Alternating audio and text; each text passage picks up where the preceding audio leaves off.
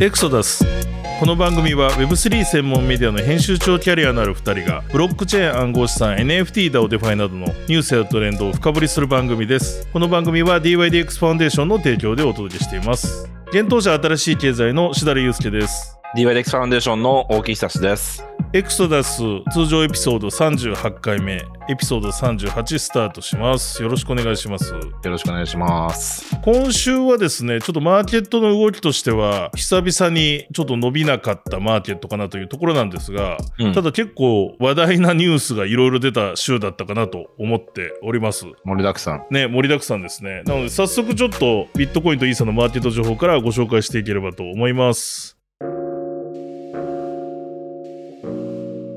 この1週間のビットコインとイーサのマーケット情報を振り返ります。ビットコイン先週の週始め、11月13日月曜日の始め値が562万4898円、11月9日の日曜日終値が560万8869円でした。週頭から約0.28%の下落、まあ、週で見るとほぼ横ばいみたいな1週間でした。イーサリアムのイーサは先週の週始め、11月13日月曜日の始め値が31万417円、11月19日日曜日の終値が30万1796円でした。週頭から約2.77%の下落となりました。まあ、イーサも同じような動きを、イーサの方がちょっと下がってるかなという状況です。ビットコインなんですけど、13日からまあじわじわ落ちていき、15日には520万ぐらいまで急落。その後まあ16日に反発して、一時574万ぐらいまで上がったんですけれども、その後再び調整されて、まあ550万から560万あたりを推移して1週間を過ぎたかなというところです。いろんなまあ1週間の要因があったんですけれども、一つはですね、ちょっと直接ビットコインに関係ないものの、まあ XRP のですね、ETF が、上場投資信託が、ブラックロックが申請したという、まあ誤報が流れたことがありました。結果的に誰かがブラックロックを装って申請してて、で、それがおそらくサイトに載っちゃったんですよね。それでメディアが報じたってことなんですかね、申請を見て。そういう誤報があって、XRP も一時ですね、99円からも112円ぐらいまでキューンと上がったんですけど、その後急落して、むしろそれよりも今落ちてるというような状況があるんですけど、その時にビットコインちょっと動いたりはしたんですけど、ビットコインもまた調整されたということです。まあ、1週間を振り返ると、結構ですね、各社が申請してるですね、ビットコインとイーサの先物だったり現物の ETF の、いわゆる承認判断がですね、まあ、相次いてですね、延期になったというような1週間でございました。だいたい16日から17日にかけて、ビットワイズだったり、バーンエクだったり、ウィズダムツリーだったり、インベスコ、フィデリティ、ブラックロックあたりのですね、申請したものが、まあ、延期という形になり、さらに、フランクリン・テンプルトンのビットコイン ETF の第一審査、ハッシュデックスの第一審査も延期という形になり、まあ、これ多分想定内というか、うんえっ、と、ところだったんですけど、結構軒並み第2審査、第1審査が、まあ予定通り延期されており、まあこれで年内の、いわゆる審査期限の ETF っていうのはなくなったかなと、アメリカにおいては、いう状況であります。次がですね、多分1月1日のフランクリン・テンプルトンとハッシュデックスの第2審査が1月1日が期限になってると。で、まあその後、1月中旬にかけて、また各社の第3審査。で、最終判断で言うと、どうでしょうね。まあ、ブラックロックに関しては3月ですね。で、アークのものが1月10日が最終判断となってるので、まあ年内というよりは年明けこのあたりでどう出るかなというところがですね、注目かなというところではございます。うん。うんまあ、このあたりのいろんな報道があったら上げ下げしてたり、あとマクロの状況で上げ下げしてたような、まあ、一週間だったかなというところで。で、あとまあ、ちょっと調子良かったアルトで言うと、アバランチとニアが上がってましたね。アバランチはシンガポール金融管理局のトークン化の取り組み、プロジェクトガーディアンに組み込まれた、JP モルガンのチェーンと一緒に組み込まれた、つなげるような形でアバランチのサブネットが組み込まれたということで、大きく値段上がっていて、この1週間で見ると23%ぐらい上がってますね。現在日本円の価格で11月20日に今取ってますが、3236円というようなところです。またニアもニアコンというカンファレンスでいろんな発表があり、伸びております。ニアに関しては1週間で25%ぐらいの上昇となっております。まあ、引き続きなんか話題性のあるアルトが伸びる。あと、ビットコインとイーサー。ただですね、今後ですね、来週またいろいろマクロ経済の指数の発表などありますので、このあたりでどう出るかによってはまたビットコインへの影響とかあるので、ちょっと4週連続今まで上がってたんですね。円ベースで計算すると、ドルベースで言うとまたちょっと上がってるんですけど、それが一時止まったような感じなんですが、まあ来週以降もちょっと注意しなきゃいけないなという動きかなと思ってます。そのあたりの経済指標なんかもチェックすべきかなと思っております。で、続いて毎週お伝えしている時価総額等のデータをご紹介していきます。コイン月光の暗号資産全体の時価総額のデータです。11月20日の時価総額が暗号資産全体で217兆9915億円でした。1週間前が221兆4940億円だったので、約1%ぐらいダウンしてるかなというところでございます。また暗号資産のドミナンス、こちらについてはですね、そんな大きな差はありませんでした。1週間前11月13日がビットコイン51.21、19日のビットコインのドミナンスが51.37、イーサリアムが17.42から16.93、ちょっとだけ減ってるという感じですね。USDT が6.12から6.32、BNB が2.66から2.66、そのままです。XRP が2.51から2.41というような形の主要な暗号資産のドミナンスの推移でした。また、ビットコインの恐怖強欲指数です。こちらも1週間、引き続きですね、強欲の数値が続いていたような形になっております。13日月曜日が72、14日の火曜日が69、水曜日60、木曜日70、金曜日73、18日土曜日が69、19日日曜日が66、で、収録時点現在20日の月曜日が69というような形です。続いてグラスノードのオンチェーンデータ、ビットコインのインフローです。インフローも今週も大きな動きがなかったかなというところでございます。この3ヶ月見てもそれほど数字としては上振れてないかなというところでございます。13日のインフローが 31,352BTC。で、少し増えたところで14日が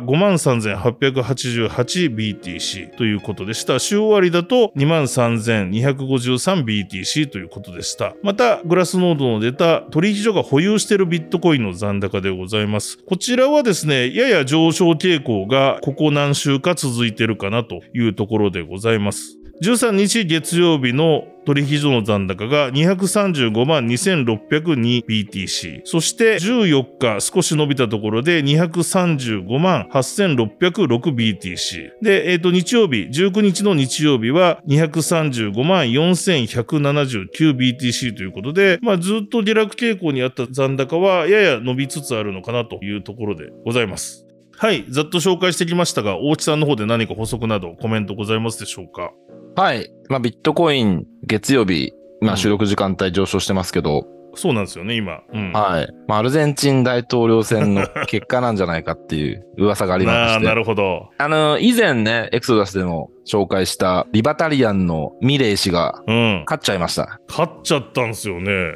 勝っちゃいましたね。結構これ、この週末、はい世界を、まあ、クリプト業界で話題になったニュースですけれども、勝っちゃいましたね。勝っちゃいましたウハね。でリバタリアン。ウファリバタリアン。すごいな。決選投票で勝利なんで、もうこれで完全勝利ですよね。なんか、南米のトランプ的な人なんですよね、なんとなく。ああ、そうかそうもしれ言ない。われて、ちょっと、まあ、うん思想は違う。まあうん。そうですね。まあ、その、片い分なところが似てるのかもしれないですけど、ね、しかも、うん。ミレイ氏の得票率が56%近くで、おー。で、対抗馬の与党連合の中道左派、セルヒオ・マサ経済相の得票率が44%なんで、うん。ちゃんと勝ってますね、これ。ちゃんと勝ってるね。結構、はそれこそ51と49とかじゃないんだね。い。そうなんですうよね。ん。なるほど。そうそうそうそうそう。そうで、これ、ビットコイン大統領が2人目誕生したっていう人もいますけど、なるほどね。ビットコイン推しのね。推し、うん推しの、まあ、1人目はエルサルバドルのね、ね大統領で、2人目がアルゼンチンのこのミレイ大統領は、い次期大統領、うんうんだと思うんですが、まあ、改めて、まあ、どんな政策を掲げてるかっていうところをちょっと振り返ってみたいんですが、はいはいはい。まず、中央銀行はスキャムだって言ってる、廃止する。うん。はい廃止するって。おはいー前任からインフレという税金でお金を巻き上げるスキャムだ。で、自国通貨を、まあ、やめて、米ドルを法定通貨とする完全なドル化を進めると。なるほど。で、ビットコインに関しては、エルサルバドルのように法定通貨にするとは言ってないんですが、はいはい。まあ、ビットコイン支持派ですと。で、まあ、言い回しとしては、お金があるべき場所に戻ることを意味するっていう。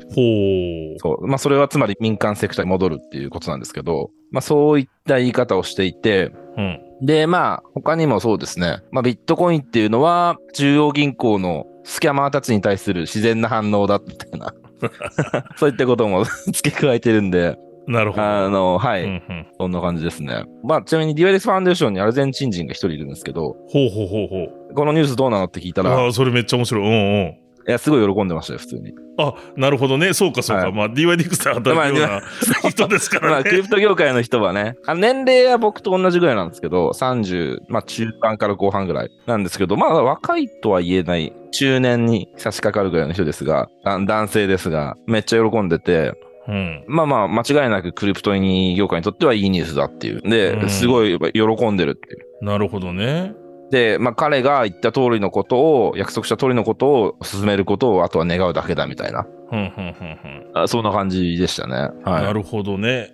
ちなみにあれなんですね、このミレイ氏って、次期大統領って経済学者なんですね。だからなんか、そういう意味でも、なんかちょっとこう、なんなんですか、勢いで言ってる感じじゃないかもしれないですね。はい、あ、そう話聞いてても、うんうんなんか論理的というか、しっかり話してるっていうのは感じますし、なんかこうのんコメントとかも見ても、なんかうんうんね、うんうんなんかこう、段階立てて話すというか、順序立てて話すっていう感じはありますね。うんなるほどね。はい、で、なんか受けたのがさ、アルゼンチンのテレビで、うなんかん。どうでもいいんですけど、うん。中央銀行を紙で、段ボールで作ったようなのが天井からぶら下がってて、うん。スタジオで。うん。うん。で、そのミレイさんがスイカ割りするときみたいな感じで目隠しされて、う、なんか棒持って、それめっちゃ叩いて壊してました。なんですごいなぁはい。けどこれね、これすごいことじゃないですか、結構。仮に中央銀行廃止ってまあ何を意味するのかわかんね、いやー、まああそうれっすですけど、どうすんのっていう感じはあるけど、うん。うん。ちょっとこれ本当にね、まさに僕のアルゼンチン人の同僚が言ってはたように、どう実現するのか、公約を。うんうん。そうっすね。ここが見どころですよね。なかなか大変ですよね、中央銀行廃止するの。もちろん、まあ、中央銀行的な役割が悪いんじゃないかみたいなね、一部主張は結構昔からありますけど、実際、うん。で、ドルを法定通貨にするってことですよね、とりあえず。ドルを法定通貨にするってう言ってますね。ん。はい。いや、すごいなぁはい。ちなみに我らがマイケル・セーラー氏。我らがマイケル・セーラー、えーっとマイクロストラテジーの社長。はいうん。うわ、もう祝電みた いな感じで。これあれです、ブロックから引っ張ってきた引用なんですけど、おそらくツイはいッタはいはーいとかで話してると思ううんん、でうすんが、、うん、まあ、おめでとうっていう。ビットコイン is hope for アルゼンチーナーなんで、うん。なるほど。まあ、アルゼンチーナにとっての希望だよね、ビットコインは、みたいな。なるほどね。はい。で、もう一人のね、ビットコイナーでよく紹介するアーサー・ヘイズ。アーサーヘイズ。はいはい はい。すごい長ったらしい祝電なんですけど。まあやっぱりこれも長いん ですね。祝電も長いんですね。はいうんそう今ちょっと一応見ますと、うん。何か違うことを試す時期が来た。うん変化が訪れている。そして、ボラティリティとともに訪れている。うん。彼が約束を守って本当に中央銀行を廃止するのか見どころだっていう。なるほど。ね。はい。でも、こういう公約をやっぱりずっと言ってたわけじゃないですか。はで、それを国民がやっぱり支持してる、5割以上の国民が支持したってことですもんね。い。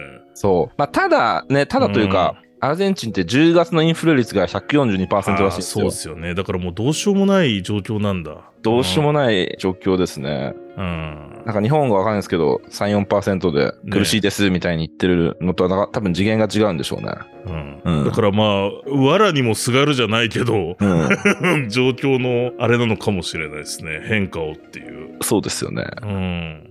はい。でもなんで確かにまあこのニュース出てからね、ビットコインちょっと伸びてるわ。 伸びて る。伸びてま すよね。はいはい。で、あの、エルサルバドルの大統領がビットコイン法定通貨にした時って結構上昇した記憶があるんですけ結ど、構上昇しましたね。あの時はそうですよねはい。まあまあ、やっぱり、うんうんうんまあ、業界にとって明るいニュースと捉えていいんじゃないのかなっていうふうまあにそうですね。確かに確かに。思いますけどうんうんね。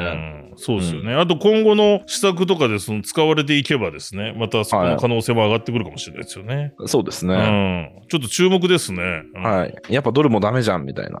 うん、ビットコインじゃんってなる南米すごいな。ビットコインがどんどん入っていくことになるかも。エルサルバドルに続いてね。そうですよねう。んすごいですよね。すごい。いっすね。はい。はい。ありがとうございます。ちょっと今後、楽しみなニュースかなと思います。続いて番組スポンサーのご紹介です。この番組は DYDX ファンデーションの提供でお送りしています。DYDX ファンデーションは世界最大級の分散型取引所 DYDX の DAO を盛り上げるために作られた非営利団体です。トレーダーはもちろんエンジニアやデリゲートなど DYDX の DAO に参加する様々なステークホルダーの活動をあらゆる側面からサポートしています。DYDX の最新情報について DYDX 日本コミュニティ、ジャパンコミュニティがノートやツイッターで情報発信しておりますので、この番組の概要欄にリンクを貼っております。ぜひとも皆さん、合わせてチェックしていただければと思います。それでは、おちさん、今週何かございますでしょうかそうですね。今週もいろいろあるのですが、はい。皆さん気になっているであろう保険金900万ドル損失の話は後ほど詳しくやるとして、はいはいはいはい。まあ、粛々とガバナンスが V4、ディワレクチェーン完全体に向けて進んでまして、うん。そうですね。例えば V3 にあるトレジャリーの資金ですね。はいはい。これを V4 に移すことを決めたとか、コミュニティの投票で決めたみたいな、そういったニュースが今入ってきたりしてますね。なんで、あの、トレジャリーってその、イーサリアム上にあるんで今、はい。それを DY デクシェン上に持ってこないといけないんですよ。うんうんうん。なるほど。その、大量に移動する。今、はい。 600万ドルぐらいあると思うんですけど、結構あるんですけど、うんそれを持ってくなるるほど。はい。そういった投票が粛々と進んでいって、うん。あとそうですね、ベータフェーズがそろそろ、まあ、終わりでもいいんじゃないかっていうような提案。これまだ投票始まってるんですけど、提案もえー出始めていますね。なるほどなるほど。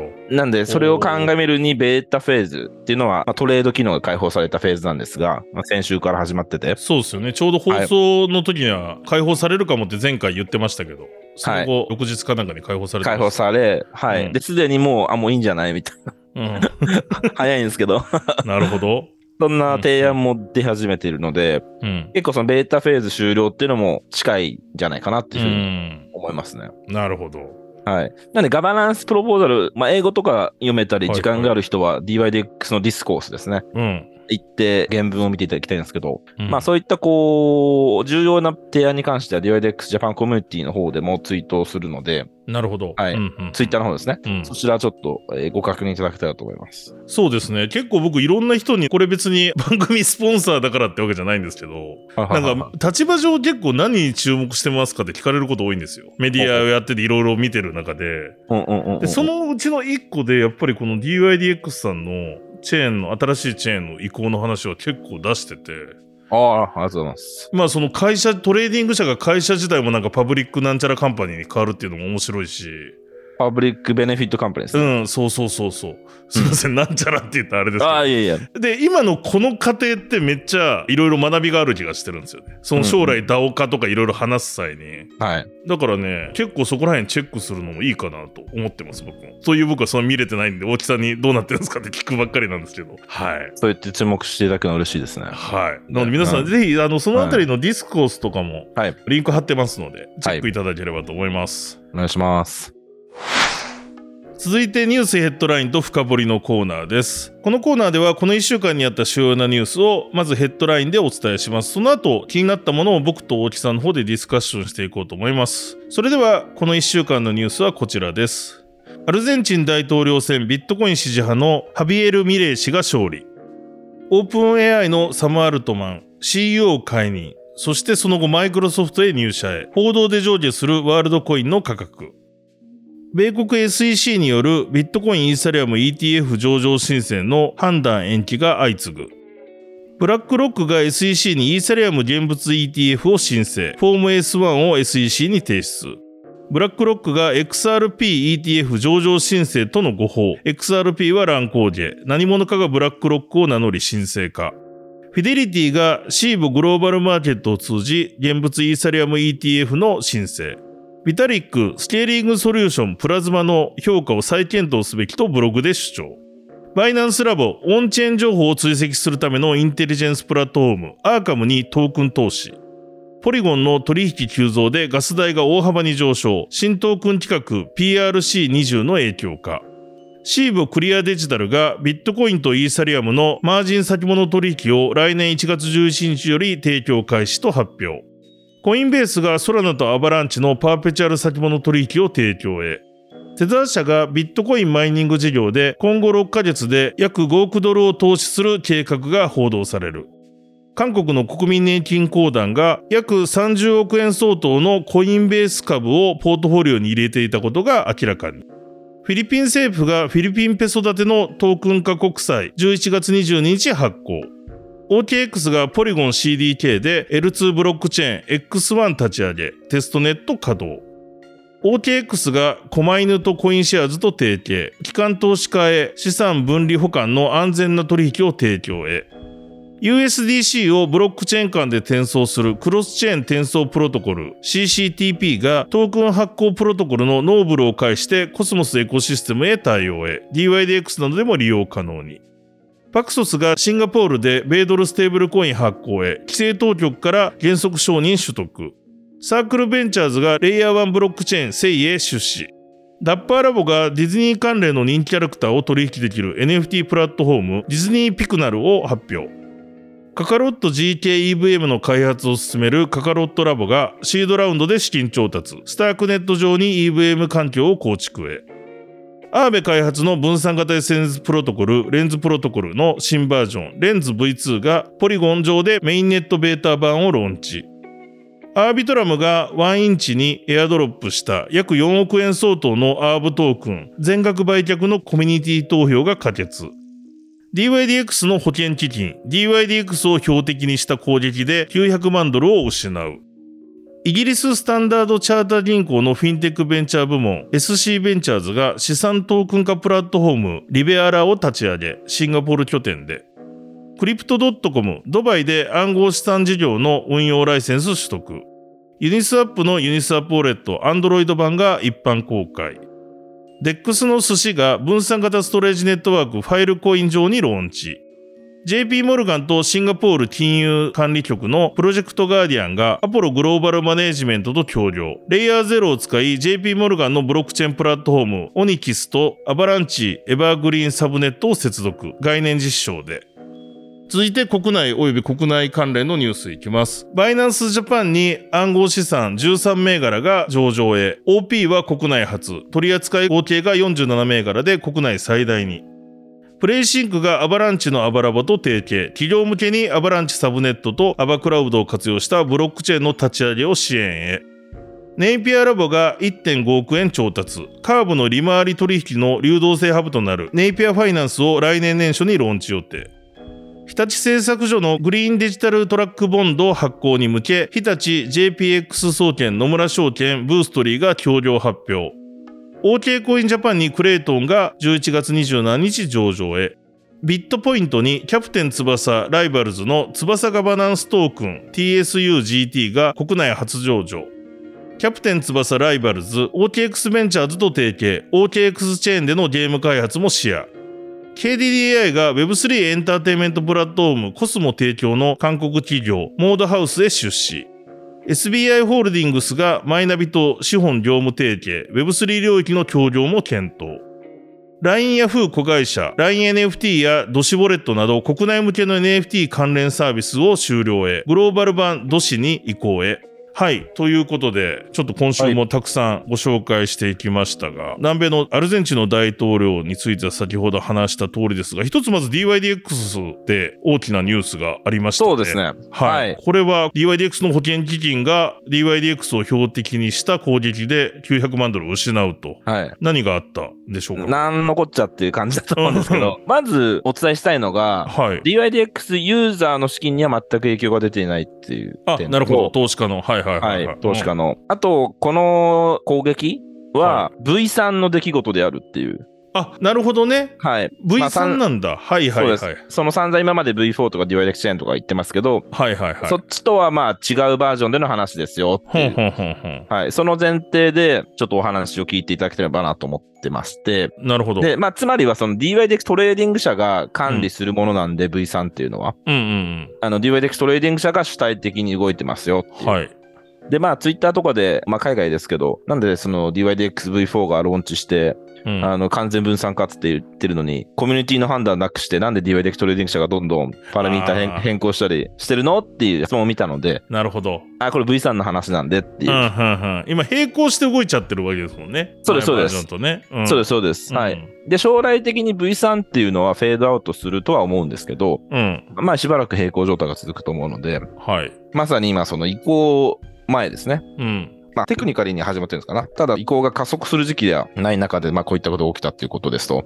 なるほど。で、結構、トレードやってない人にとって難しい話で、まあ、うん僕にとっても難しい話なんですが、ふふんまあ、何が起きたかというと、まず、先週の土曜日に、ほ DYDX の V3 取引所において、まあ、ヤンファイナンス YFI ですね、トークン扱ってるんですが、う。はいはい。と当然パーペチュラルスワップで、うん。あの、無限先物で、そこに大きな縦玉、オープンインタレストですね。はいはいはのような大量のポジションが作られたんですよ。い。なるほど。で、どんくらい大量かっていうと、うん。普段はだいたい80万ドルぐらいらしいんですけど、うん。なんかその6700万ドルぐらい一気に増えたらしいんですね。ほんほんほんほんほんほん。で、ちなみに他の、まあ、DEX とかと比べても、明らかに DYDX だけ、あの、オープンインタレストの伸びがなる大ほきかどった。とで。かかったと。うんでかかった。と。で、これを作ったのはどうやら一人のアクター、まあ、攻撃者ほうほうほらしいと、うんいうことが分かってると。で、それ作った後、あの、今度は現物市場ですね。う。その、うんうんバイナンスとか中央集権的な取引所に上場してる YFI うんうん。が40%一気に急落したんですね。ああ、なるほど。うんうんうん。そうすると、大量の縦玉のポジションあーうんと、それに影響されてる、できたまあ、ポジションの多くが生産されるんですよ。うん、そうですね。うんうん。急落に耐えられずに。耐えられずにってことだよね。うん。はいうんで、普通生産されたら、痛手で被るんですが、マイナスになることはないじゃないですか。そうね。だからゼロになっちゃうってことだね。そうう。んうん。その、ゼロもないと思うんですけど、その、マイナスはいはい。借金です、あなたは、みたいな。っうんてことはありえないじゃないですか、仕組み上。うん。うん、このパーペのやりパあれだと、ね。パーペ。の。はい。はいはい。けど、その、あまりにも市場の変化が急激すぎだった場合は、うん。その、追いつかずにはいはいはい。なっちゃうらしいんですよ。一部の口座が。なるほど。はい。うん。で、ポジション生産食らった、まあ、リクイデーテッドですね。リクイデーテッドされたうん口座がマイナスになっちゃうんですよ。なるほど。これは、まずいので、うん。そこで使うための基金っていうのをもともと用意してたんです。なるほど。だか損失を補填するための。らロスカット間に合わなかった時用みたいなやつなんだ。そうそう。そういうことだよね。あそそのトレーダーのせいではなくて、その仕組み的にこう、あまりにも早すぎて動きが、うんうん生産がこう追いつかない本来ならもっと前で生産するべきとうこん。ろを、はいはいはいはいはマい。イナスになるまで待ってから生産しちゃったみたいなうんうんそんな感じだと思うんですけどうんうん。でそういう状態って本当稀稀に起こるだろうことが起きたとうんうんうんでだけどまあそういう時を想定してもともとそういう保険基金っていうのがあってうん。うん。で2250万ドル相当を準備していましたとほうほうほで今回の攻撃ではその全体の40%に当たる900万ドルが失われましたっていうう。うんうんうんうん。感じですね。はい、なるほどで、ここまでが説明っていう感じはいはでいす。はいはい。だからさっき冒頭に言ったように、別にそれでマイナスになっちゃった人、ポジション持ってなった人は別に払わずに、この保険金で対応されてるから、まそうです、そうあ、です。ユーザーは大丈夫ってことなんだ。ユーザー大丈夫です。はい。うんうんうんで、、まあ、もちろん発動するのは好ましくないんですけど、はい。まあ、そういうためにあるものですよっていう、準備はちゃなるんほどとねしありましたよっていうことで、んんうんまあ、そういったところを評価してくれる声っていうのも結構、ツイッターでは聞いてますね。うん。うんうんで、まあ、そもそもこの、なんでこういうことになったかっていうと、うんうん。 DYDX を狙い撃ちした攻撃なんじゃないかと、創業者のアントニオとかは見てます。うんなるほど。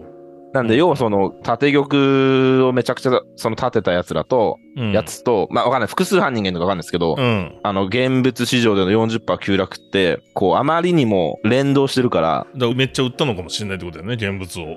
そうなんです、そうかでそす。の一連の人たちが。うん。そうそうです、そうです。うんうんうん。はい現物市場と、その DYDX のそのオープンインタレストの急激な上昇が、増加があまりにもこう、日にちが近すぎだし、連動してるんじゃないかっていうことで、うんかなり怪しいと。ということで、なる今、犯人調査中です。うんうんまあ、偶然起こるというよりは何人かそういう人がはい。仕掛けたんじゃないかみたいなそう攻ですね撃者みたいな人がってことですよねラガってことなのかなうんそうです。で、まあ、ただ、それはそれで調査中なんですけど、とは言っても、まあ、こういった保険基金の拡充っていうのはまず一つあると思いますね、今後。そうね、うん、はい。で、そそもそも、こういった流動性が YFI って少ないところのうん話なので、トレードペアなんはで、いはい。こういったマーケットにおいては、こういった事態が起きてしまう可能性があると。それをどうやって、まあ、デックスとしてうん防いでいけばいいのかっていううんうんのは、課題であることは間違いないと思いますね。うん。なるほどなるほど。はい。ちなみにこれ保険金っていうのがまあ今回足りてますけど、はい。なくなったらどうなんですか？なくなったら、うん最終手段があって、ほうディレバレッジングっていうのがあるんですよ。ほうほうほこれはそのさっき言ったマイナスの口座の損失を補填する話があるじゃないですか。う。うんうんここでその保険金を本来なら使うんですけど、うんうんもう保険金足りませんってなっちゃったら、うん。その最も利益を上げたポジションから補填していくらしいです。おおなるほどね。なので要は儲かってるトレーダーからお金を取っていくっていう。そういうことか。はい、でこれは当然トレーダー怒るだろうし、起こる。うん。はい、そういうのはしたくないあの。もちろん保険基金も使いたくないんですけど、うんうん保険基金でもさらにストップ効かなかったら、うんうん。最後の手段でディーレバレッジングですね。っていうのが発動するようになってへまえなるほどね。す。はい。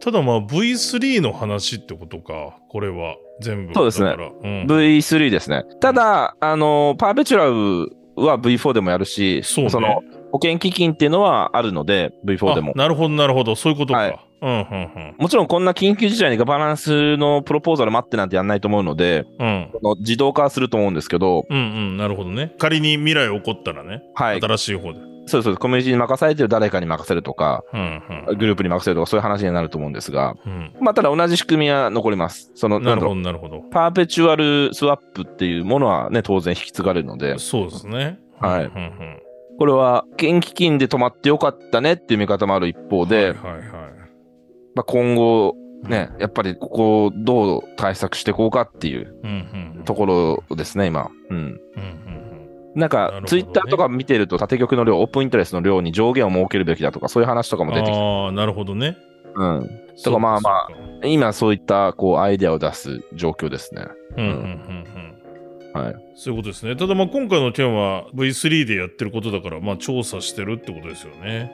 あ、そうです。う V3 んなんで、DLX トレーディング社が、こうんうんうんうう、ん。の管轄なんで、は。ないるほど、なるほど。彼らが調査してますね。うんうんうん。で、まあ、叱るべき法的な対応にも乗り出すだろうというふうに言ってますね。なるほど。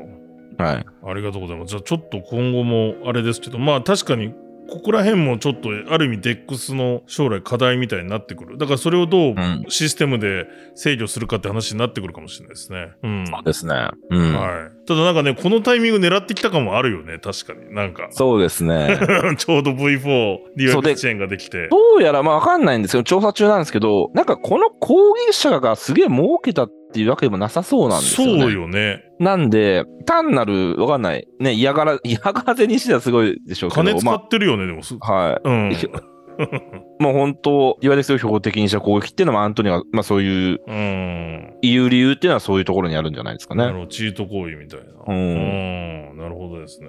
はい。ちなみに、縦玉ってこれ、買いなんですか売りなんですかどっちの縦これね、売りだと思いますね、ほと売んど。り、売りの。うん。うん。ただね、ここは、あの売りだと思うんですけど、うん。リアデキトレーディングのアナウンスに合わせたいっていうのがあって、はいはいはいはで、立って玉とまでしか言ってないんですけどあの、あ売りポジションとは言ってないんですよ。い。なるほどね。うんうんんうんうんうん。そういうことか。なんで、そうです。念のため、うんうん。あの、メディアとかで売りポジションって書いてる人多いですけど、ああ、まあそうですよね。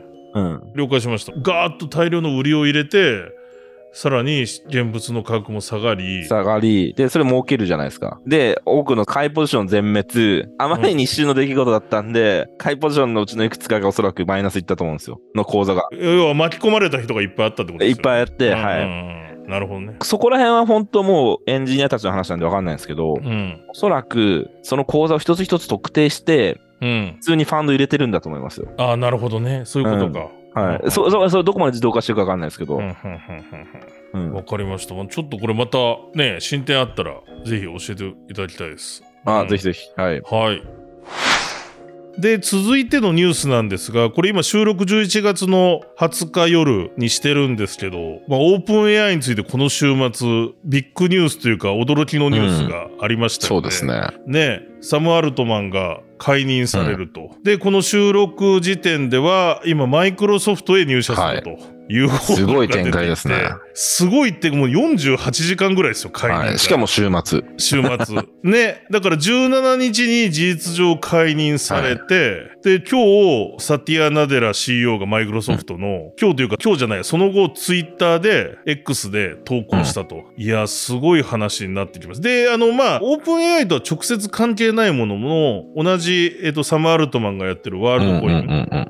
まあ、解任のニュースの後、急激に下がり、うんうんうんただまた、えっ、と、持ち直してますね持ち直してみたいなのを、ね、上下してるような状況が続いてまして、で、また、多分マイクロソフトの報道とかでも結構上がってきてる。はいはいはいはいはうん。でもまた下がったりとか、まあ、ワールドコインも上下してるというような状況ではございますが、これはなんか非常に、まあ、ちょっとクリプト直接は関係ないんですけど、い。僕もチャット GPT 愛用してるんで、すごく気になりますね。気になりますよね、これ。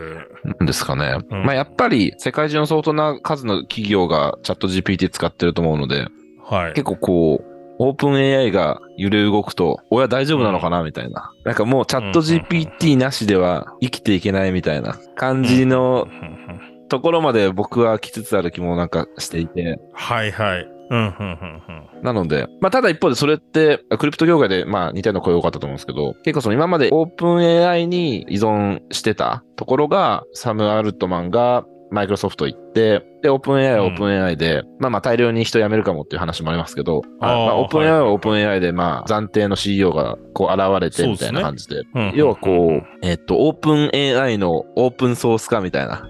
あなるほど。あの、残されたオープン AI の方が、うんなるほど。そうそういうのはなんかこう反直感的だけど歓迎すべき点とかなんかそういうのをよく、あの ー聞きますね。はいう。なるほどね。まあ、今まで一社独占だったわけですもんね。はい、そうね。はいはいはいあとはい、はい GPT。ここがこう確かに。今後、はい、広く、うんまあ、広くというか、まあ、少なくとも複数の企業にその知見を持った人が散らばってってみたいなどんどん分散されていくみたいなふんふんふんふんふんふんっていう、なるほどね。はい、いやー、そうですよね。だからちょっと結構これは注目ですよね。あとワールドコインもどうなるのかみたいなね。まあ別 エンティティだから別に動くのかもしれないですけど、そうですね。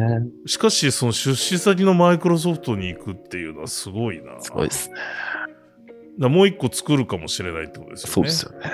うん。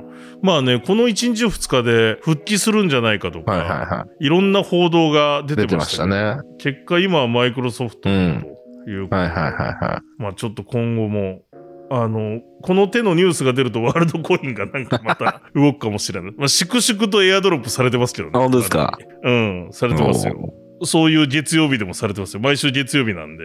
ということで、はい。ちょっとまあ今、一応ホットなニュースをお伝えしました。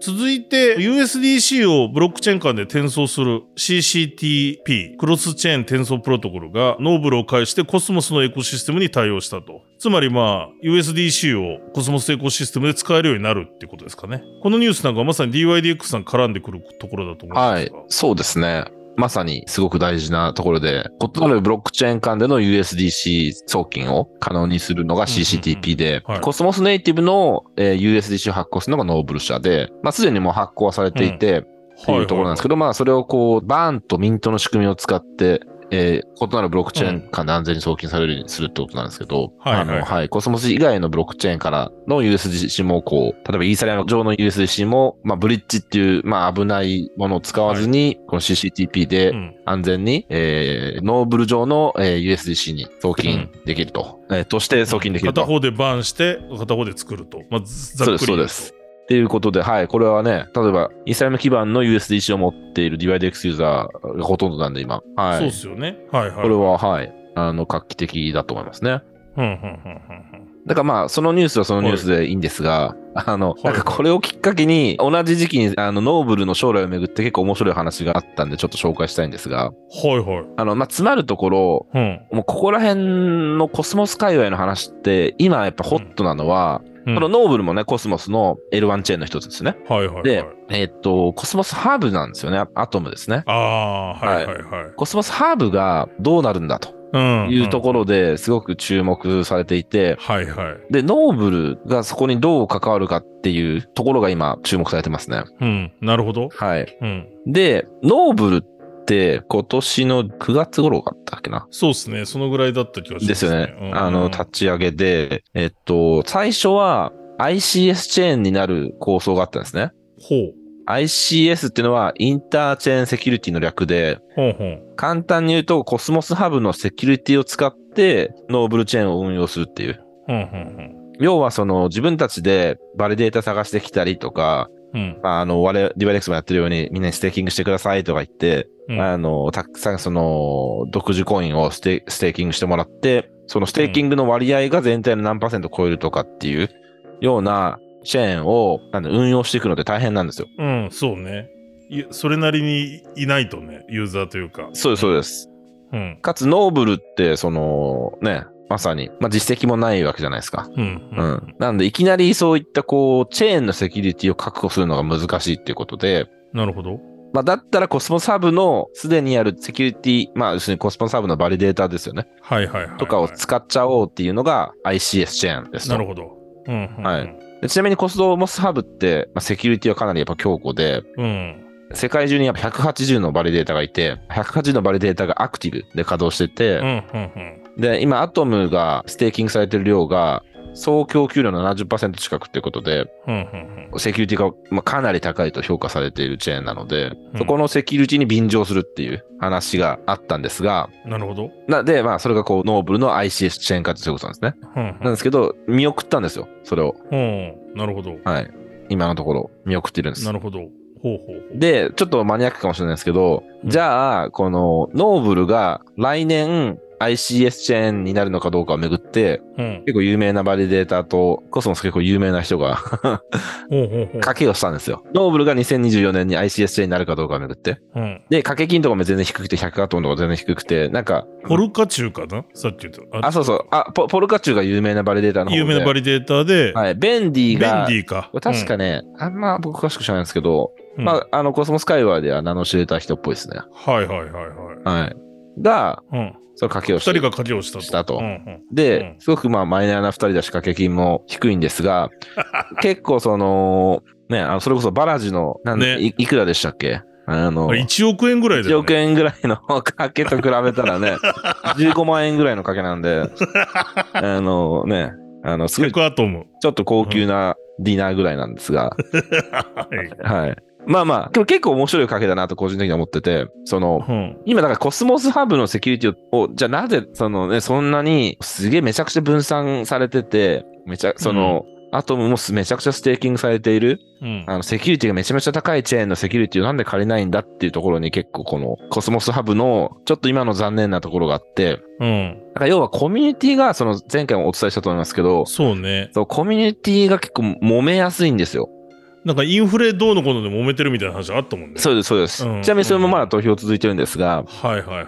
めちゃくちゃ揉めてて、まあ、例えばネットワークの全体の利益よりバリデータ個人の利益を優先するバリデータとかがいはいはいはいるとかそういう話とかもあったり、うんもうとにかくもうドラマっていうことよく言うんですけど、人間対人間、ザ・ダオというか、ダオ、うんダオのドラマみたいはいはいはい、はい。な、そんなのが繰り広げられてて、へえ。要はその、早く進みたいとき、大きな決断をしたいときに、もしくはその予期せぬ出来事が起きたときに対処しなければいけないときとか、あの、本当に大丈夫かっていうふうになってるんですよ、コスモサブが。なるほどね。はい。うん。だから、ノーブルも順当にいけば、その普通に、いわばそのコスモスハーブの傘下みたいになる予定だったのに、要はペンディングになってる。ペンディングになってると。うん。ちなみにノーブルって今はその一部の数少ない限定的な、まあパミッションとですね、うんうん限定的なバリデータが中央集権的に選ばれて運営してるんですけど、なるほど。はい。そっちの方がスムーズじゃんみたいな、まあね。はい、感じになってきちゃってるので、結構こうなってくると、そのコスモスハーブの当初の構想では、どんどんこの ICS チェーンって増えるはいはいはい。予定だったと思うんですけど、うんね、今、ちょっとそこがなかなかつまずいてしまってるっていう。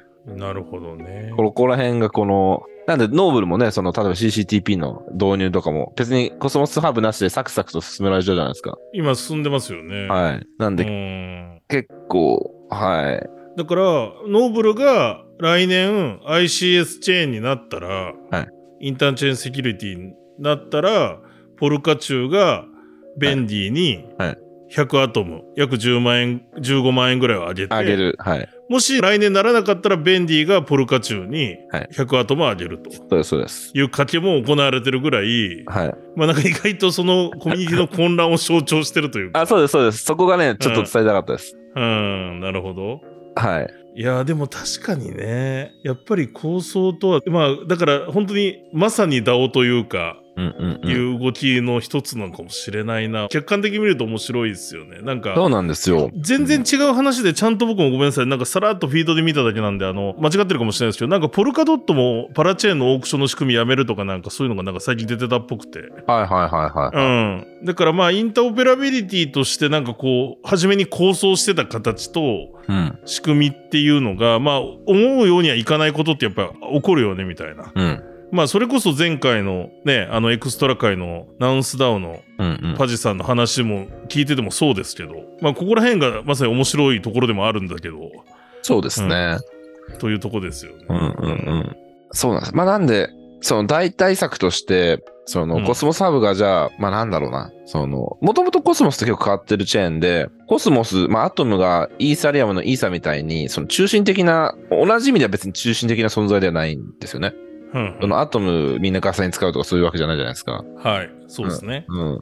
だから DYDX とかもコスモスベースで作ってるけど、別に関係ないっちゃ関係ない。関係ないです。コスモスハブうは。ん。うん。なくてもやれるっていう。そう。うんコスモスハブが止まっても別に止まんないってことだもんね。そうです。うん。ただ、やっぱ強いコスモスハブは強いコスモスだっていう見方もあって、うん。確かに。そこら辺が結構なんか大きなテーマとして何回も何回も違う形で現れてくると思うんですよね。なるほどね。うん。はい。なんでね、アトムホルダーも結構多いと思う ので、そうなんですよね。あその、うすいまそせん、今の話がどう参考になるかあれですけど、 まあま日本にも多いよね。あ、はい。うん。材料として、なんかこう、そういう見方があっても揉めてるみたいな、うんうん。うん、ところは、まあ、ご参考まで。はい、そうですね、ご参考までにっていう感じですね。はい。じゃあ続いてちょっと国内のニュースの方に行きたいんですけど、一つは、まあ結構これも話題になりましたね。バイナンスジャパンにそうですね。 13銘柄の追加上場ですかね。うんうんうん。が発表されまして、OP は国内初にもなります。今回、あの、上場が発表されたのが、ヘデラハッシュグラフ、ニアプロトコル、オプティミズムの OP、イミュータブル X、アービトラム、ザグラフ、レンダートークン、ディセントラランドのマナですね。イオスはいイオス懐かしいですね懐かしのイオス。あと、ガラ、エイプコイン、クレイトン、リスク。リスクも懐かしいですね。リスクも懐かしいよね。 うん。なんかすごい開発しやすいみたいに言ってたよね、リスクね。うん昔なんか。うん。リスク、コワーキングスペースとかありませんでしたっけあったあったあっありた。ましたよね。もうついでにネオも行ってほしかったなおお確かに。うん。イオスネオ。うん。でもまあ、ごめんなさい。今言った銘柄、13銘柄が加わると。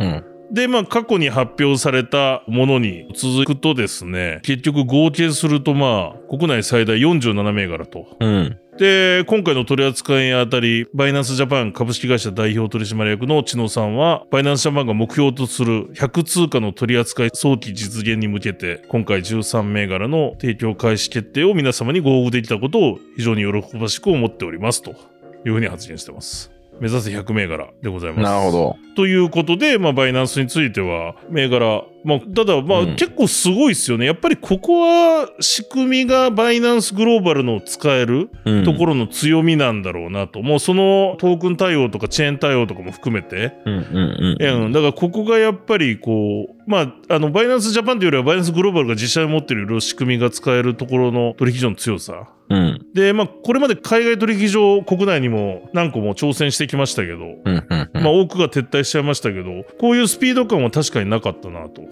そうですね。うん、思うので、というところですが、今これ収録時点ですね、実は今、深夜に収録はたっていて、11月も21日の0時を過ぎているんですけれど も。こう言ってる間にバイナンスジャパンへの移行期限っていうのがちょうどこのだから月曜日ですね11月20日のうん。 23時59分はい。までに、えー、と移行の申請書類を出してくださいといわゆるうん。免許証のあれとか KYC やってくれっていうことだったうん。感じです。うん。はいうんうんうんうんうどん。うななんでるすほかどね。結果どうなったんだろうなっていうところはまだもちろんわかんないんですけど。そうですよはね。い。はい。なんか見てて思ったのが、バイナンスウォッチャーとして、はいはい。インフルエンサーマーケティングとかもされてたじゃないですか。はいはいはいと。か、まあ、AMA とかやって、まあもちろん、それはそれでいいと思うんですけど、うん。やっぱこうやってこう、トークンを増やすというか、プロダクトに改善が見られるのがやっぱ一番インパクトありますね。まあそうですね。うん。確かに確かに。なんか一番、なんか僕、もともと海外のバイナンス口座持ってなかったんですけど、ほうほう。なんか一番これが口座開設する動機につながるんじゃないかなとうん。思ったりしましたね。確ややっぱインパククトあると思うんですよね。ト。うん。ダントツで1位で、もうそうですね50銘柄近くに行ったっていうことで。うん。ダントツですよね。うん。しかもこれだけなんか大量にどんどんリスティングできるっていう感じを出してるじゃないですか。出してますね。うんこれだから20日の前に間に合って、まあ、あ、ね、照準絞ってたのかもしれないですけど、まあ間に合っていやよかったですよね。間に合ってよかったですよ。うん。うんだからそれこそ分かんないですけど、レンダートークン持ってるけどどうしようかなとか、うんうんうん。 OP 持ってるけどどうしようかなみたいな人は、はいはいはいはい。まあ売るか、ウォレットに移すか、うん。他の取引所を海外でまた移動さすのかとかやんなきゃいけなかったんですけど、うん。まあこれで OP 持ったままでいいよねみたいな、いはいはい利確にならないよねっていうことにはなったと思うんですよね。そうですよね。うんうんううんんうん。そうなんですよ。そうですよね。うん。ここら辺、まあね、さっきも言いましたけど、コインベースとかクラーケンとかね、なかなかグローバルのサポートが得られずって、そう、ええなんかいう中、うんなんか、バイナンスジャパンは、バイナンスのグローバルとうんしっかり連携できてるのかなとかは思いましたね。確かに確かに、まあということで国内最大ということですし、まあ、移行期間をね経たのではちょうどこの収録時点今11月21日の火曜日の、まあ、深夜に撮ってるのでギリギリ終わった皆さんどうなったんでしょうかっていうところではございますけれどもい。はいはいはい。多分このタイミング20日のタイミングまでに申請した人は11月中は多分旧グローバル版で多分出勤とかができてで12月1日からはそのジャパン版に切り替わるというふうに聞いておりますので、今だから移行申請して移行の間の時期みたいな感じですかね、うんうんうんそういう状況ですがまあどのぐらいねどんくらいね、ね移ど行んしたくらいになるんですかね。数十万、100万はいくのかな。ねはそこら辺気になるところではありますが、い。はい。うん、そうなんですよね。で、うん口座数といえば、その、はいはいバイナンスが営業開始したのは8月じゃないですか。はいはいそうですね新規向けのはい新規向けの。はいはいはいで、今 JBCA が毎月出してる、更新してる、会員の暗号資産取引状況表っていうのがあるんですけど、うんうんうんこれが11月の先週ぐらいかな。うん。はいはいはい。また更新されて、最新のデータで9月分が見られるようになってるんですね。おうなるほどなるほど。はい、今年の9月。うんうんそうすると全体の口座数のうん。設定口座のところがうんうんうん。 810万口座ぐらいあるんですよ。ほう、本当だ。はい。うでんうん、これって前月比で50万ぐらいアップしてるんですね。アップしてるね。で、それまでは、まあ、せいぜい10万ちょっとずつぐらいしか上がってなかったんですけど、うん。アップしてる。 8月から9月にかけて50万アップしてるんですよ。お増えてる、確かに。これは、どこがこれを確かに引っ張ってるんだっていううんうんところで、バイナンスなのか、うんうん。うん。メルコインなのか。ああ、そうね。はい。うんうん。メルコインさんもね。はい。ちなみにメルコインさんが100万人を突破したプレスリリースを出したのが、はい。 10月16日なんですよ。あってことは メメルコインさんっぽいですけど。え、けど、と、あとそはういかとメメルコインさんって3月ぐらいに始めてますよね。そうですね。うん。 9月に爆発的に伸びる理由ってあるんですかねああ、そういうことか。うん。だから毎月なだらかに伸びてってうん。るとするとですよね。するとですよね。うんうんうんうんうんなるほどね。確かに確かに。だからあじゃあやっぱりバイナンスさんうん。うん。の新規がガッと入った可能性もあるってことか。そう、少なくとも数十万はあるのかなっていう。。うん、そうですね そいいんですなね。大木さん、これも好きだね。バイナンスウォッチャーかつ、この数字が好きですよね。ここのれ、好き公式情報がね。はうい。ん。いや、だから楽しみなのは、これの、だから、12月、1月とかが出てくる。だから来年になっちゃうと思うんですけど、そうですね。そこら辺で分かってくるかもしれないですようね。んうんう、うん。うん、うんん。だからけど、すごいですね。そんな移行したのすごいと思いますね。ただ10月め、まだ全然確定的なわかんないですけどね、うん。メルカリが10月16日に確かに発表してますアッ。プしてますよね。うん、で、2023年の3月から8月までの口座数で100万口座になったって言ってます。うん。ってことなるほは、ど今言った9月の増加分はここには入ってない入ので。。ってないいんだ。けど、このニュースを見て、じゃあ逆に言えば、あ、そんなことはないいや、よでね。も10月ないのよ、 10ないの月でよ。すもんそうね。そう、10月なのよ。だから9月、ちだったらょうどバイナンスさん濃厚じゃないですか。けど9月って、ちょっと思い出してみれば、いバイナンスジャパンさん別にその移行キャンペーンって積極的にやってなかったですよね。9月ですよ、9月。うん、そうで、やってないと思う。やってないですよね。10月の頭ぐらいからだったイメージがある。あと、すごい細かい話なんですけど、移行を申請した時に、バイナンスジャパンが1ってなるのか、なるほど。はい要要はそのアイドル期間があるんですよ、これってややこしいのが。はいはいはい。要は10月に移行申請した人も、実はあれなんですよ、まだバイナンス .com 使えてるんですよ、今日の時点では。うんうんうんうん。で、あの、機能は制限されてますよ。ただ別に今、例えばなんだろう、ミームコイン買えるんですよ。うん。うん。で、それが11月末に全部使えなくなって、12月1日から日本しか画面触れなくなるっていうふうに聞いてるので、僕の認識が間違ってたけど、ってことは、なんか全員12月移行組は一匹に計上されるんじゃないかなっていう気もして。ああ、なるほどね。じゃあ、わかんない。でこのも、でも、、うんそう。、どこ、そうそうこの50万どっから来たっていう確かに。感じですよね。うん。しかも相場もなんかすごい回復した時じゃないよね。それ10月ぐらいだよね。 10月ぐらいだった気がするこの4週間で、うん、高値が続いてたぐらいだから。そうですよね。うん。何なんだろう、これ。ちょっと気になりますよ気にね。なるね。結構なジャンプですよね。過去まれに見る。これさ、もう、ブロックチェーンなんだから出してくれてもいい気もするけど ね。ダメなのかなまあ、商売、各各社、ダメなのか ななんか。まあ、分かっちゃうじゃないですか。 A 社、B 社とかで出してくれればね。まあ、分かっちゃう か。まあ、けどだって他の取引所さんはね、うん。その、まあ、メルコインさん以外では、その、なんだろう。はいはいはい。そんな大きなニュースありましたっけないですよね。CM やったとか。ゼノとかゼノが扱ってるところでゲームやりたくて、ビッゼトノポイントさん。ああ、ビットポイントさんか。例えば、なんかそのトークンが欲しくてたら、あちょっとわかんないですよ。今、それも時期ずれてるかもしれないですけど、ただ、プロモーションとかやってるゼノっていうまあゲームあるじゃないですか。ゼあゲームコイン。うん。うん。なるほど。そういうこともあんのかもしれないし、わかんない。ちょっとこれは本当にわかんないんですけど、うん、うん。確かにでも、リンク貼っときますね、これ皆さん。数字はい見てください、また。はそうなんですよい。なるほど。まあけど、確かに12月の数字が楽しみですね。楽しみなのよそういう意味では、はうんだから書き込みもあるはずだし、ではいなんかどっかの AMM に出てる時にうん千野さんが結構移行してもらってますよみたいなことおっしゃってたんですよ実数は言えないですけど、へまあ実数言ってなかったんで何とも言えないんですけど、うんうえ、んなるほど。だからちょっと楽しみですし、あうのん僕なんかはある意味あれなんですよ今バイナンスジャパンを触れないんですよまだあドットコム人間なんであのまあ僕は移行して次したんでいろいろ悩んだんですけど、あ。うん、うん、うん、う。うんん、やっぱ千野さんのために移行しようと思 って。 あの移行手続きしたんで、逆になるほどね。 12月1日が楽しみですね。どこまで機能制限されるのかとか、もちろんいろいろ発表は読んで、なんとなく認識してるものをやっぱり使ってみると分かりやすいじゃないですか。まあそうですね。あ、これできるんだ、これできないんだとか。はい、はい、はい、はい。うん。えだーから楽しみで。そうなんだ。そう。あと、だから税金の計算とかのところが、レポートのところがどうなるかは気になってる、めっちゃ。僕は。 CBS のところ CVS とかをダウンロードするところあるじゃないですか。はい、はい、はい。で、結構めんどくさかったんですよ。ドットコムの。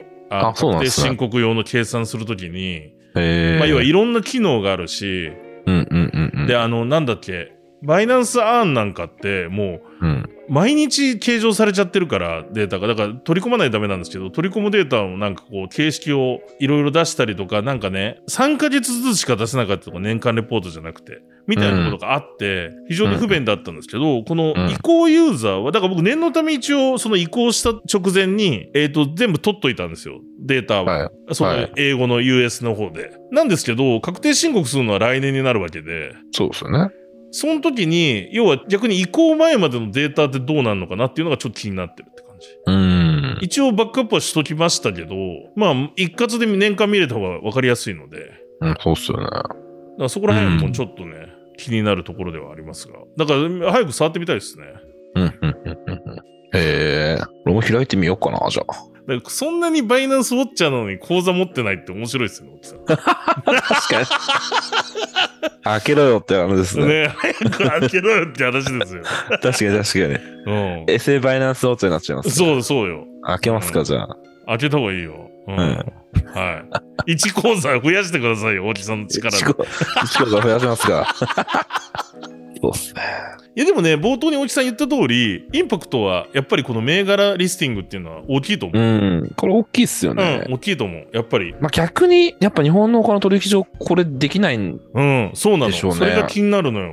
う。ん。なんでできないんだろうっていうのそう、が同じルールでやってるはずですからね、規制の。うんうんもちろん今回13個かなんか発表したうちの他の12銘柄は OP 以外の12銘柄はすでに日本で上場してるやつなんですけどね、はいはい地道にあのあ今まで、そうそう。まあまあ、だからこんな、ね、そうできてる技っがて使いうえるってことですよね。うん確か、まだ僕の情報正しければ、1回に申請できる新規通貨って2銘柄だったと思うんですよね。そうだからうんそこら辺もなんかねどうなってんのかよっていう話ですよね、うんうんでもなんか、えーまあ活性化するのは大木さんおっしゃる通り各社がこう争うぐらいうん。うんうんうん。銘柄数が増えてく、で新規上場も増えてくみたいなことだと思うので、うんそうっすよね。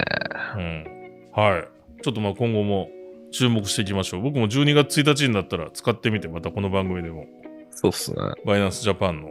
12月の数字がわかんのが2月ですね、このペース でいくと。すそごこいにはな。もう頭に入ってるんでスケジュールが。 うん。うんじゃあ楽しみだね。その 答頃え合わにせ。は答え合わせができるかもしれない。ういんはい。で、最後にですね、一個ちょっと紹介したいのが、ネイピアラボが1.5億円の調達、あの、日本関連のニュースとしてさっきお知らせしたんですけど、まあこれ企業自体は、あの、ドバイにある企業なんですけど、なんでご紹介したかっていうと、このネイピアファイナンスの開発をリードするネイピアラボが、日本人のまあ起業家である、細江川祐介さんが、えっ、と、やってるんですよね。で、多分僕も大木さんも会ったことあって、本人に、過去に。うん。うん、彼がまだ日本のクリプト企業で多分インターンみたいにしてるところからあるんですけど、まあ、当時から実は僕も去年ぐらいかな今年か去年福岡かなんかで一緒に飲んでいやもうこれからドバイに行くんですみたいなことを言っていったんですけれども、まあ、今回このネイピアラモが資金調達プレシードラウンドで1.5億円の調達完了したってことを発表してました。で、ネイピアファイナンスは、カーブファイナンスの拡張レイヤーとして構築される予定の、利回り取引の流動性ハブということですね。で、カーブファイナンスと連携し、デリバティブ資産のような今まで扱うことが困難だった資産をユーザーが取引できるようにする拡張機能サービスということで、来年の年初に、まあ、ローンチを予定されてるということですね。うんで、今回ネットでも、まあ、X とか見てても結構みんながすごいすごいって話題にはしてますけど、まあ、今回出資してるメンバーがやっぱりカーブファイナンスだったり、デファイラマだったり、コンベックスファイナンスだったり、リクイティとかですね、まあ、著名なデファイプロジェクトから調達を、まあ、日本の、えー、と B ダッシュベンチャーズとかも入ってるし、フラクトンとかも入ってるのかな。そのあたりも入ってるんですけれども、うんうんが調達していて、まあ結構、まだプロダクトはこれから来年出るというところですけれども、期待ですし、まあ、あの、新しい世代の日本初というか、日本からまあ海外に出てデファイ挑戦してる、クリプト挑戦してる起業家のニュースとしてちょっとまあご紹介しました。はい。で、ちょっとこの、まだあの全部が公開されてるわけではないのかな。僕もいろいろと、 あの、ネイピアファイナンスがどんな仕組みかとかいろいろ読んでるんですけど、結構まあ難しい。金融とかデファイの知識ないとわからないところなんで、まあそこら辺の話だったり、あれですよね。実際どういうようにしてこの調達に至って、今まさに忙しいタイミングかもしれないんですけど、そこら辺のドバイ行ってからどうしたかみたいな話も、まあよかったらね、エクサスなんかゲスト出てもらってね、そう聞でいてすねみたいなと思ってたりするので。でですね。聞きたいですね。あの、もしかしたら、ごめんなさい。これ聞いてたら、あの、また連絡するかもしれません。はい。なんかこんな感じでね、予告することが多いんで、あの、全然まだ連絡してないんですけど、あの、このリリースの時はずっと、ユースケさんとやりとりしてたんで。はいえー、そうなんですんイね。ケメンですよ、あと。ちなみに。まあ、こんなこと言って怒られるかもしれないけど。イケメン中ですか。超イケメンですよ。はい。ということで、あの、ちょっとこのあたり、あの、初心者向けにもいろいろ教えてもらおうかなと思っております。それでここで、あの、メディアパートナーになったイベントのご紹介です。まあ、あの、数々の有名 Web3 カンファレンスのメディアパートナーになってきた エクソダスでございますが、久々にメディアパートナーのオファーをいただきまして、えっと、はい今回はですね、12月9日に、これすべてオンラインですかね、無料でオンラインではい。開催されるグローバルオンラインカンファレンス Web3 東京2023というオンラインカンファレンスがあるんですけれども、そちらのメディアパートナーに就任させていただくことになりました。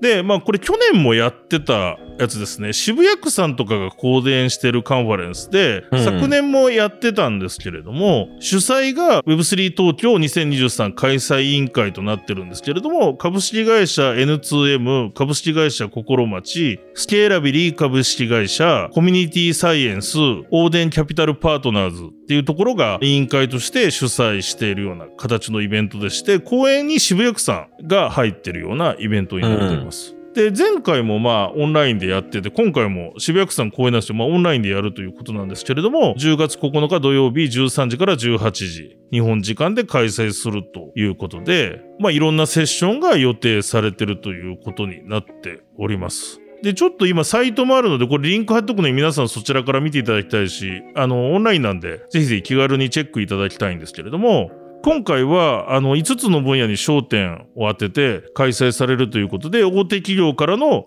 Web3 戦略そしてステーブルコインとトークン化そしてベンチャーキャピタルの視点と投資戦略そして Web3 と AI の共存と可能性についてそして DAO の持続可能性とエンドデザインの探求この5つのテーマが掲げられていてその他特別講演とかもあるんですけれどもいろんなセッションが予定されてます今登壇者スピーカーのリスト見るとなんと大木さんもいらっしゃいますね。はい。そうですね。最後の DAO のセッションに私登壇させていただきます。はい。そうですね。DAO の持続可能性とエンドデザインの探求ということで、はい。はい。スカイランドの人と、モノバンドルの陽水くんかな。そうですね。はいははいい。はい。と、えっ、と、登壇する。大木さんも登壇しますと。はい。うん。いいですね。はい。で、その他セッションもですね、まあ、いろんなセッションが今5つのテーマであったものがあって、あの、DA さん、DA の山田幸三さんだったり、渋谷区の方だったり、あと、経産省の板垣さんとかですね、あと、リップルの吉川恵美さんとか、うんうんうん。 JPYC の岡部さんとか、はいはいはいはい。あと EY からも、えー、と海外から多分登壇があるのかなシニアマネージャーの方が出てたりとか、はいはいはい。はい、あとあれですねさっきのスカイランドは四クロさんですかねそ大う木でさすんとね登壇するあとハイパーリズムのロイド・リーさんとか、い。はい。はいあのいろんな方があとプログマの斉藤さんもいる、うんそうですね。はいうんあと、えっとモノバンドルの原沢陽水さんとか、うんうんうんうん。だと多分このコミュニティとして手伝ってるんですかねコミュニティサイエンスの城高山さんだったり南国さんとかもうんうんはい。登壇するみたいな。南国さんって本当に南国って書くんですね南国って書くんです ね。うん。南国ですかね。わかんないですけど。うん。はい。そうですね。南国さんもいらっしゃいますね。うんはい。はい。大木さんのセッション多分南国さんがモデレートをするんじゃないですかね。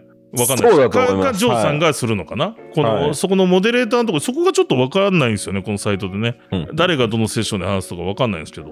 うんはい。であの、皆さん、まあ、あの、無料のセミナーですので、あの、この概要欄にリンク貼っておきますので、よろしければ、東京 Web3 ですね。うん土曜日です。はい。12月9日土曜日、はい。オンライン、ズームで開催されるみたいなんで、よろしければリンクからご参加いただければと思います。よろしくお願いします。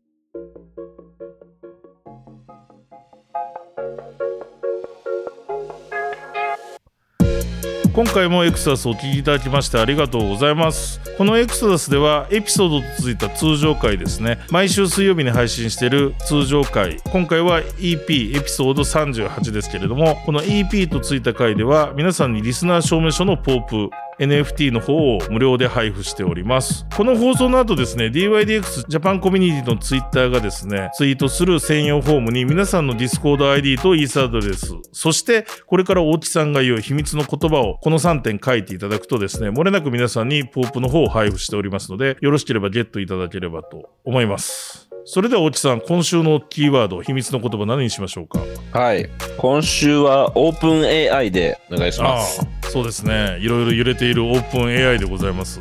英語ではオープン AI、OPEA の AI とですね、い。書いていただければと思います。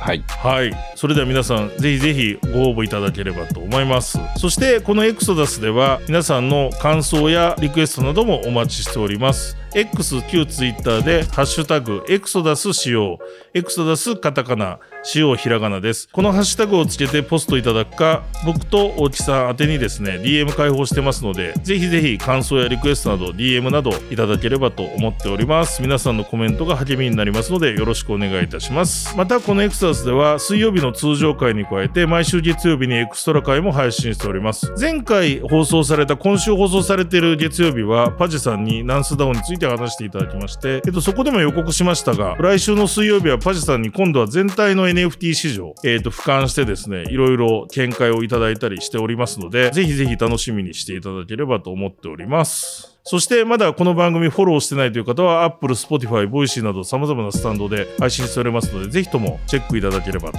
思っておりますそれではこの番組は DYDX ファンデーションの提供でお届けしましたまたエクソアスでお会いしましょうさようならさよなら。この番組は一般的な情報提供のみを目的として配信しているものであり、いかなる暗号資産、有価証券等の取得を勧誘するものではありません。また、出演者による投資助言を目的としたものではありません。暗号資産投資にはリスクが伴います。投資を行う際はリスクを了承の上、ご自身の判断で行っていただくようお願い申し上げます。